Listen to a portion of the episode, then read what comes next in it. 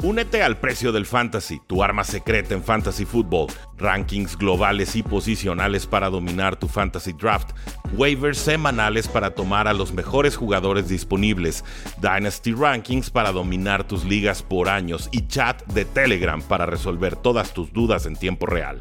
Visita stam.store diagonal precio NFL o da clic al link en este episodio para suscribirte.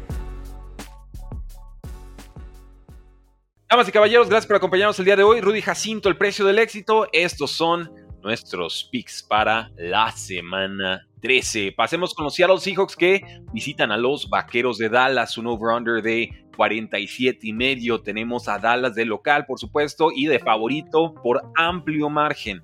Esta línea estaba en 8 y medio, ya la encontramos en 9 y medio y creo que se va a quedar corta esta línea porque en realidad están sufriendo muchas lesiones los Seahawks, su ofensiva se ve pesada, se ve trabada y los Dallas Cowboys se han cansado de llenarse de puntos y puntos y puntos contra rivales que están a modo. Yo aquí veo un equipo de Dallas que va a poder correr, que va a poder pasar, que va a conseguir suficientes capturas, tres o cuatro, incluso una entrega de balón y que ahí se le escape el partido a unos Seattle Seahawks que tristemente no son lo que en algún momento de la temporada apuntaban eh, a hacer. Creo que Dak Prescott está en modo, modo MVP, no favorito, pero en modo claramente fuerte, importante.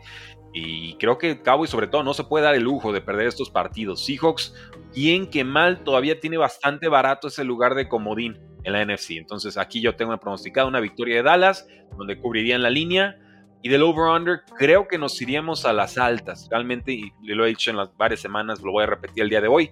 Dallas generalmente te va a apoyar con unos 30, 30 y tantos puntos. Y ya nada más depende de que el rival haga un poquito de su parte. Así que en Thursday Night Football espero victoria en grande de los Dallas Cowboys. Pasamos entonces a el juego de los Chargers contra los Patriotas de Nueva Inglaterra. Un over-under de 40 y medio. Favorito Chargers a domicilio por 5 puntos y medio. Esta línea no la van a ver muy seguido con los cargadores, pero es que estos Patriotas no inspiran ninguna confianza en ataque ni en defensa. ¿Qué pueden hacer los Patriotas para sacar este resultado? Correr muy bien.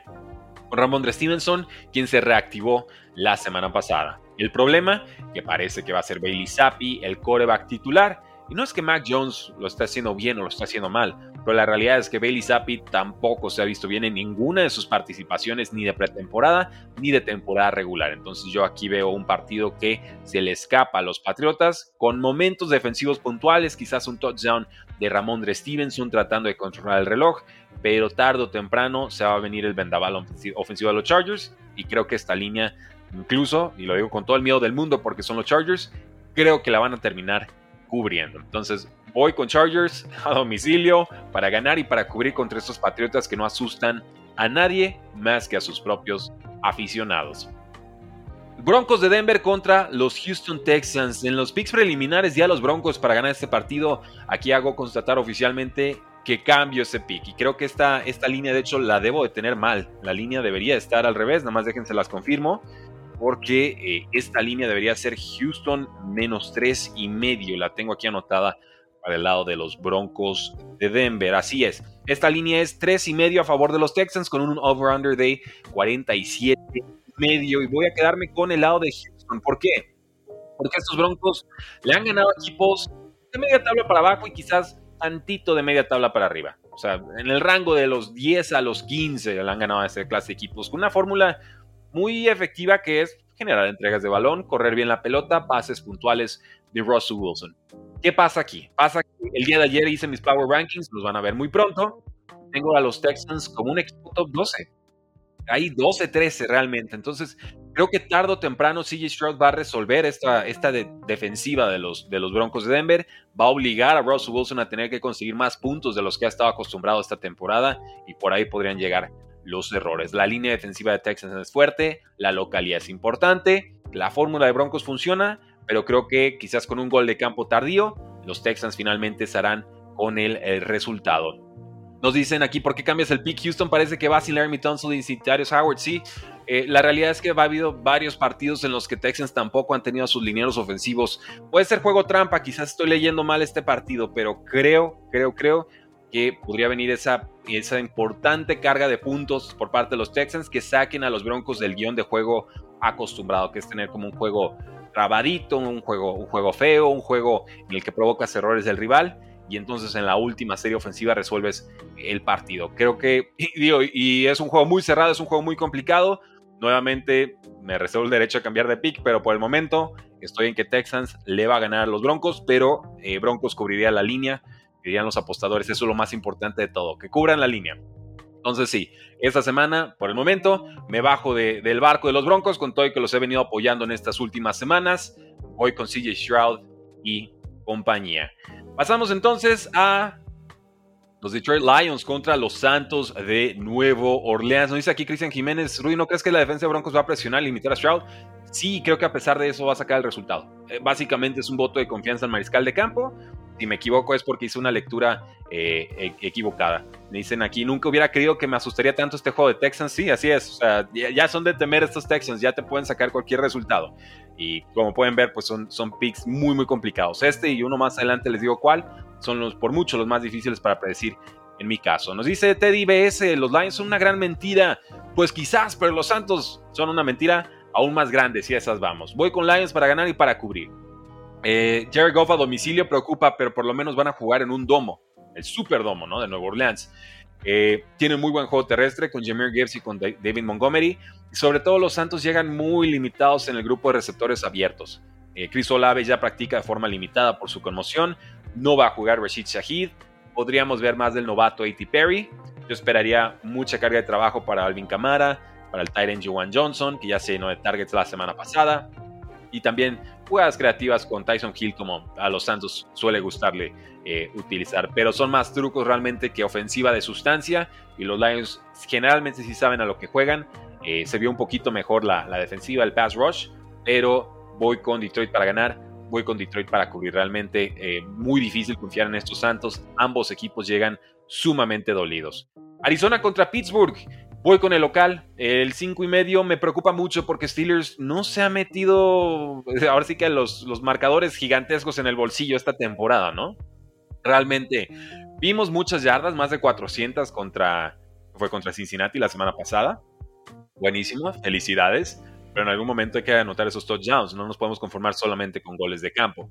Eh, fue un primer partido sin Matt Canada, lo entiendo. Hubo señas de mejora, señales de mejora, lo entiendo pero sí me preocupa una línea tan amplia de 5 puntos y medio.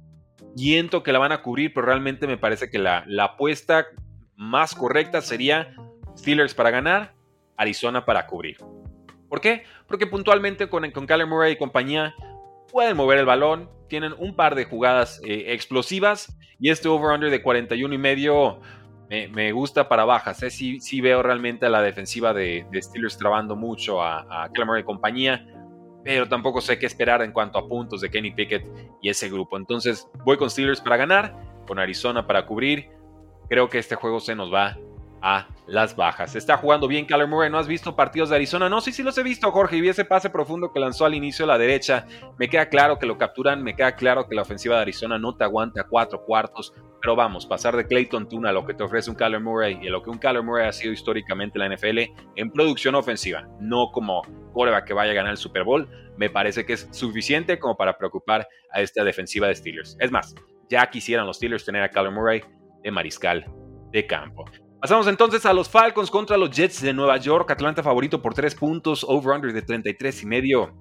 Juego horrible, juego trabado, juego eh, vamos, esto pareciera tener sabor de bajas, ¿no? Tim Boyle de Córdoba con los Jets de Nueva York, igual o peor que Zach Wilson, pero bueno, por lo menos es una cara nueva.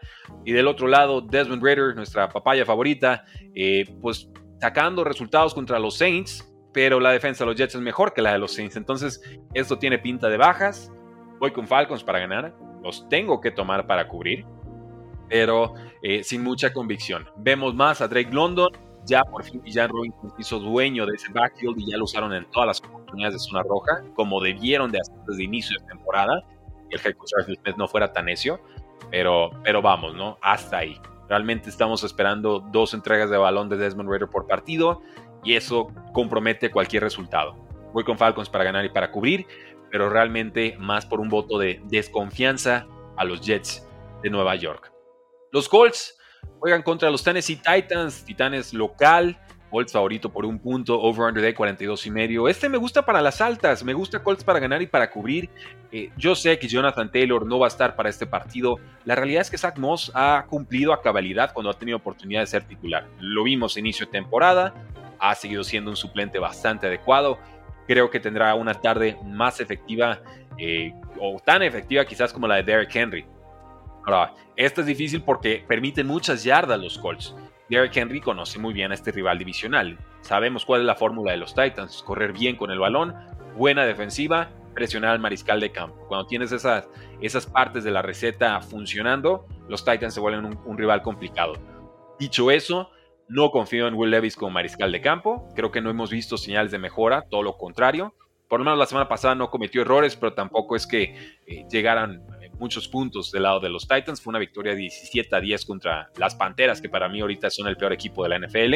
Entonces voy con Colts para ganar y voy con Colts para cubrir. Y como dijimos, este juego se nos va a las altas. Dolphins contra Washington, favorito Dolphins por 9 puntos y medio, over-under de 49 y medio. ¿Cómo tomar a Commanders en este partido? ¿no? La localía realmente eh, trascendente. Miami Sí, de pronto atascándose en ataque, de pronto con lesiones de Devon Chan, pero creo que va a jugar esta semana, según reportes que vi. Eh, preocupa que no esté entrenando Terry Hill por lesión de pie, pero creo que lo veremos en este partido. Tendría que ser una victoria relativamente cómoda para los Dolphins, que han encontrado formas de complicarse los juegos en las últimas semanas, pero vamos, no, no creo que haya Creo que más de 10 puntos de diferencia en cualquier partido entre los Commanders en su versión actual y lo que Dolphins está haciendo eh, históricamente en esta campaña. Denme a Dolphins para ganar, denme a Dolphins para cubrir. Y Washington tuviera sus pass rushers, a los que ya vendió, ¿no? A Sweat y a Chase Young. Órale, podría pensar en que Washington deje más compacta la línea. Pero recordemos que ya despidieron a su coordinador defensivo.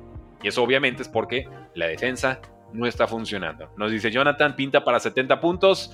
Eh, yo lo dejaría como arriba de 30. Sí creo que, Dolphins tendría que anotar con relativa comodidad. Eh, Carolina contra Tampa Bay, favorito Bucaneros por 5 puntos, over-under de 36 y medio. Eh, denme a los Bucaneros, creo que están atacando suficientemente bien, perdiendo partidos, sí, pero por lo menos se mantienen competitivos, mueven el balón y Mike Evans sigue en, modo intratable, ¿no? O sea, realmente está jugando eh, quizás la mejor campaña de su carrera por los problemas que tiene ahorita el mariscal de campo y la forma en la que él solito está sacando esta ofensiva, junto a Rashad White que nos está regalando ese touchdown, nos está regalando esas 100 yarditas, pero no tanto por tierra, sino con pases pantalla, con alternativas por la vía aérea. El tema es que Panteras no ofrece nada en ataque ni en defensa. Brian Burns lo que te pueda presionar. Aaron Thielen lleva un mes que no aparece. Jonathan Mingo, el novato, puntualmente encuentra química con Bryce Young. Y Bryce Young corriendo por su vida viendo fantasmas porque no tiene línea ofensiva. Yo creo que aquí Pita Bea y compañía le van a dar otra tarde complicada a Bryce Young. Me gusta Bucaneros para ganar. Me gusta para cubrir. Y, híjoles, este altas bajas está, está dificilito, está feo pero voy a inclinarme por las altas. Creo que Bucaneros aquí puede meter unos 25 puntos. Ya nada más necesitarías unos, unos 7 o 10 de las Panteras de Carolina. Dicen aquí, ni la motivación de despedir al head coach le va a alcanzar a Panthers. Sí, yo creo que no, no va a haber ese eh, impulso anímico que podría representar un despido de head coach como si lo llegamos a ver en Raiders, Josh McDaniels. Cleveland contra Rams, favorito Rams por 3 puntos y medio, over-under de 39 y medio. Ojo aquí, podríamos ver el debut de Joe Flacco como quarterback titular de Cleveland. Esto y el novato Dorian Thompson Robinson no alcanza a recuperarse de una conmoción. Y ya saben que en las conmociones el tiempo de recuperación es más o menos de una semana.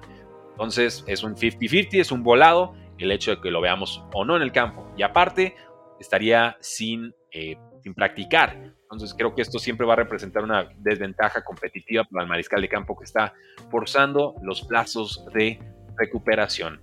Nos dicen, eh, ¿qué onda con Miles Garrett? Si juega o no juega. Hasta el momento no ha practicado. Recordemos que sigue con una eh, lesión de hombro. Yo no estoy esperando verlo para este juego de semana 13 contra los Rams. Y ya vimos lo que Los Ángeles pueden hacer en ataque. Por aire, por tierra, con Karen Williams reactivado, con Matthew Stafford cómodo. Cleveland, por supuesto, esa defensa te puede trabar cualquier partido, te puede comprometer en cualquier momento. pero vamos, creo que en ataque tiene muchas más respuestas Rams que Cleveland en, estos momentos. Por eso voy a tomar a los Rams para ganar. Eh, voy a tomar a Cleveland para cubrir. Realmente este es un voto de confianza muy fuerte a la defensiva. Creo que va a ser un juego trabadito. Los Rams le meten muchos puntos, pero a los equipos malos. Cleveland no es un equipo malo, es un equipo que no tiene forma de mover el balón en ataque. Pero en defensa te genera entregas de balón, te genera puntos, te genera sacks, te genera golpes a mariscales de campo creo que, se, va a ser un juego trabado que finalmente resuelve eh, los Rams quizás en un 17-13, en un 20-13, algo por el estilo. Entonces voy a tomar a Rams para ganar, le voy a dar el voto de confianza a la defensa de Cleveland para cubrir y me voy con las bajas en este duelo. Pasamos así al San Francisco contra Águilas de Filadelfia. El juego, por supuesto, que todos estaban aquí esperando eh, acaba de actualizar esta línea. Sigue San Francisco favorito por tres puntos. Eagles eh, en casa. Over-under de 47 y medio. Qué difícil partido de predecir. Eh, puede ser una final de conferencia nuevamente. Puede ser la final de conferencia adelantada. En los picks preliminares tomé a las Águilas de Filadelfia para ganar este partido. Han resuelto bien. Hay juegos que ya tuvieron que haber perdido. Quizás contra Buffalo, quizás contra los Cowboys, quizás contra los Chiefs pero han encontrado las formas de sacar adelante estos resultados. Hay puntos débiles en ambos lados de las líneas ofensivas. Hay, un jugador específicamente en la posición de ataque, sobre todo del lado de Eagles con Jordan Mailata, que creo es donde van a estar penetrando constantemente los pass rushers de San Francisco. Y eso va a comprometer y va a complicar mucho a los Eagles. Los San Francisco 49ers también tienen esta vulnerabilidad y evidentemente la van a aprovechar Jalen Carter y compañía. ¿Qué pasó con la localidad de Philly en esta línea? Pues eso, Cristian, el, el, público apostador Las Vegas ven más fuerte a San Francisco que a Eagles en estos momentos. ¿Será un error? ¿Será un acierto? No lo sé, pero yo tomé a Eagles para ganar en el pick de, preliminar. Y en estos momentos dejo constatado, cambio mi pick, voy con San Francisco, están en un mucho mejor momento ofensivamente hablando. Eh, sí, yo sé que Jalen Hurts viene a anotar cinco touchdowns el partido pasado, algunos por aire, otros por tierra, pero en la primera mitad no existieron. Y necesitaron una patada milagro para sacar adelante ese resultado. Creo que San Francisco, con Brock más asentado, eh, con un Christian McCaffrey que está jugando un gran nivel por aire y por tierra, con George Kittle, con Brandon Ayuk, realmente creo que están en un muy buen momento ofensivamente hablando y reencontraron todas las sensaciones en defensiva. Claro que la lesión de Jufanga te va, te va a comprometer, pero no estoy esperando ver al ala cerrada Dallas Goddard en este partido. Recordemos, se fracturó el antebrazo, está tratando de forzar plazos, pero todavía no practica. Y creo que no veremos al tackle Lane Johnson y por ahí puede haber otra debilidad para las Águilas de Filadelfia. Entonces, voy con San Francisco para ganar y pues creo que los voy a tener que tomar también para eh, cubrir, aunque creo que este partido realmente se va a resolver por tres puntos. Un juego complicado, un juego emocionante. Nos pidieron la previa este fin de semana y también pidieron que narrara el partido desde mi canal. Estoy viendo si es viable esta alternativa, esta opción. Les hago saber el día de mañana si tendremos transmisión en directo durante el partido a las 3.25 de la tarde, hora centro, entre 49ers y los Eagles. Sigan dejando sus likes, gracias por acompañarnos en estos momentos. Rudy Jacinto, esto es el precio del éxito. Estamos en vivo como todos los lunes a viernes a las 10 de la mañana, hora del centro. Veo 106 personas, quiero ver 106 likes. ¿Por qué? Sunday Night Football, Kansas City Chiefs contra los Packers, favorito Kansas por 6 puntos, over de 42 y medio. Kansas viene de recuperar sensaciones la semana pasada, tardó un poquito en anotar, pero ya después eh, Raiders fue un rival bastante a modo, apareció sobre todo eh, Rashid Rice, con sus importantes eh, jugadas, moviendo las cadenas, complementando a Travis Kelsey. Los Packers son un rival peligroso en estos momentos están jugando bien, están moviendo el balón, está habiendo química ya entre Jordan Love y, Christian Watson. Eh, Jaden Reed, el novato, todos los partidos te hace tus 3, 4 recepciones, lo usan de pronto en jet sweeps, aparece en zona roja, un jugador están usando de formas creativas para, para mover el balón, para hacerle la vida más fácil a Jordan Love. Eh, ¿Qué me preocupa del lado de los Packers? Los dos corredores, Aaron Jones y AJ Dillon, en ese orden de importancia, no están practicando en estos momentos por el tema de lesiones de pie. Eh, los suplentes no están a ese nivel de ambos. AJ Dillon ya no tengo mucha opinión de él, pero bueno, por lo menos es un corredor número 2 en la NFL. Y creo que esto le va a meter mucha presión a Jordan Love para tener que resolver el partido con sus piernas y con su brazo. Y en esa, en esa tónica voy a tomar a los Chiefs para ganar a domicilio. Eh, Hay riesgo de paliza, sí, veo el riesgo de paliza a favor de, Kansas City, pero voy a tomar esos seis puntos con los Packers porque finalmente también le doy un voto de confianza al trabajo que están haciendo en defensa. Han resuelto partidos complicados contra los Detroit Lions sin Devondre Campbell, su linebacker titular, y sin Jair Alexander, su cornerback número uno. Entonces, eh, bien que mal, esta unidad de Packers viene creciendo, viene asentándose, son más que la suma de sus partes en estos momentos, y pues, le toca a los Chiefs enfrentarlos en el mejor momento de su campaña. Voy con Kansas para ganar, con Packers para cubrir. Me voy a ir con las altas en este partido 42 y medio. Lo, veo justito, sobre todo si Kansas City ya está encontrando algunas respuestas en ataque. Llegamos así al Monday Night Football Cincinnati contra Jacksonville, favorito Jacksonville por 8 puntos, over-under de 38 y medio. Denme a Jacksonville y Trevor Lawrence y Travis Etienne y Evan Engram y Calvin Ridley y Christian Kirk y Tay Jones y todos para ganar y para cubrir. Realmente eh, mueve de pronto adecuadamente el balón Jake Browning, el quarterback suplente de los Cincinnati Bengals, pero es Jamar Chase y nada más. No hay juego terrestre con Joe Mixon. Dicen que van a involucrar a Chase Brown, el novato de quinta ronda, un poco más. Ya regresó de reserva lesionados. Veremos. Eh, la defensiva, pues ya muy forzada, muy trabajada. Eh, defienden bien a los, a los receptores, pero vamos, creo que aquí son muy malos para defender a las alas cerradas y Evan Engram se va a llenar de targets efectivos este partido. Hemos visto a Trevor Lawrence en el mejor nivel de su carrera y esta defensiva también ya está empezando a generar sacks con Josh Allen y, compañía. Andrew Cisco en la secundaria también está teniendo un fantástico rol, uno de los novatos defensivos más prometedores de la NFL. Denme a Jacksonville para ganar, denmelos para cubrir realmente este equipo ya de Cincinnati. Yo ya lo veo pensando en el off-season. Recordemos que descansan seis equipos, última semana de descanso en esta temporada. Son los Ravens, Buffalo Bills, Chicago Bears, Raiders, Vikings y los Gigantes de Nueva York los equipos que estarán descansando en semana 3. Así que ahí lo tienen, damas y caballeros, de todos estos partidos. ¿Quién gana? ¿Quién pierde? ¿Cuál será la sorpresa? Vamos a ver ahí en la casilla de comentarios. Y si nos están escuchando en formato podcast, muchas gracias por habernos acompañado el día de hoy, porque la NFL no termina y nosotros tampoco. Si fuera.